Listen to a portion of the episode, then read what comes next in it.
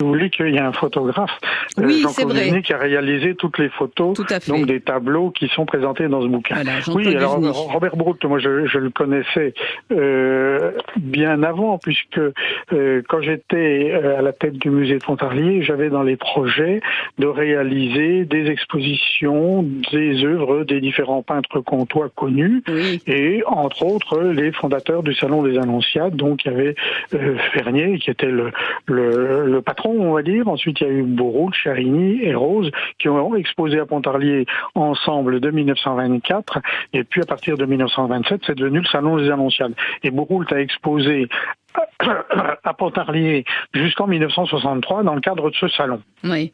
Donc je le connaissais bien et il y avait une, première exposition qui avait été prévue au musée de Pontarlier en 1900 pendant l'été 95, mais malheureusement euh, le musée a été victime d'un incendie en janvier 95, donc l'exposition n'a pas pu avoir lieu alors que euh, les autres expositions consacrées à Rose, à Fernier et puis euh, à Charigny, on peut se dérouler dans les différentes années précédentes 1995 ou qui ont succédé. Et ça, pour beaucoup, ça s'est pas fait. Le, projet euh, s'est simplement transformé en une petite exposition en l'été 95 dans le cœur de la chapelle des Annonciades pendant le salon des Annonciades de cette année-là. Et il n'y a rien eu après. Alors, si vous voulez, c'est bon, les circonstances qui ont fait que, voilà. Ah bon, il faut quand même dire qu'il n'était pas franc-comtois, mais il partageait sa vie entre Nancy et Pontarlier.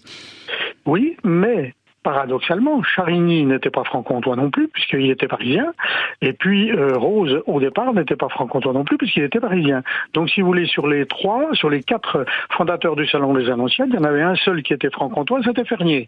Euh, les autres n'étaient pas franc-comtois, ils le sont devenus après, Charigny s'est installé à Besançon, Rose s'est installée auprès de son épouse à Pontarlier, et euh, Bourroult, lui, euh, était pontissalien à mi-temps, en quelque sorte, à moitié à Nancy, où résidaient son épouse et sa famille, et puis à moitié à Pontarlier. Euh, mais euh, sa famille venait le rejoindre, entre autres pendant les vacances d'été, à Pontarlier. Alors il faut quand même dire que bon, c'est d'abord un paysagiste, mais alors il a fait des, des portraits magnifiques. Hein, euh, euh, ces tableaux que l'on peut voir euh, en ce moment même au musée de Pontarlier. Voilà, exactement. Il y a une exposition qui lui est consacrée au musée de Pontarlier, donc une très belle exposition qui a été réalisée par les services du musée, qui ont fait là un super boulot. Euh, donc euh, paysages, portraits, euh, scènes de genre, etc. Donc c'est vrai que c'était un excellent paysagiste mmh. Qui a fait des tableaux du Haut-Doubs, de la région pontissalienne, un peu dans toutes les saisons, hiver, été, printemps, etc mais excellent, aussi un excellent portraitiste ah qui a fait beaucoup de portraits de sa famille et d'autres personnes, d'amis euh, de son entourage. Voilà, des tableaux d'un grand modernisme. Hein. C'est vrai que c'est impressionnant quand on voit ces tableaux. Oui, tout à fait. C'était quelqu'un qui euh, finalement euh, euh, dont la peinture peut traverser le temps. Oui. C'est tout à fait exceptionnel et très intéressant. On peut pas le qualifier, par exemple, de peintre d'une certaine époque en disant ça a vieilli. Non, c'est complètement différent. Il a une peinture qui, qui traverse le temps, qui peut traverser les siècles sans poser de problème. On, on, on, retrouve dans les paysages, on retrouve les lieux qu'il a peints dans les différentes saisons. bien sûr, il y a eu des choses qui ont bougé, des arbres qui ont été supprimés, des paysages qui ont été un peu bouleversés, mais c'est l'esprit, c'est c'est le, la sensibilité de cet homme par rapport à ce paysage qui ressort.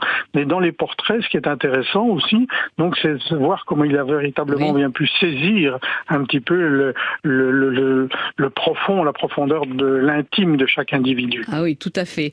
C'est une expo que vous pouvez voir hein, au musée de Pontarlier, les, les tableaux de Robert Bourroult, et puis je vous invite aussi à découvrir ce, très beau livre hein, euh, que vous avez euh, réalisé euh, à, quatre mains, hein, puisqu'il y a François Nico, Éric Delacroix, Joël Guiraud et le photographe Jean-Claude Duzny. C'est un très très beau livre à découvrir. Merci beaucoup, Joël Guiraud, d'avoir été là pour nous en parler.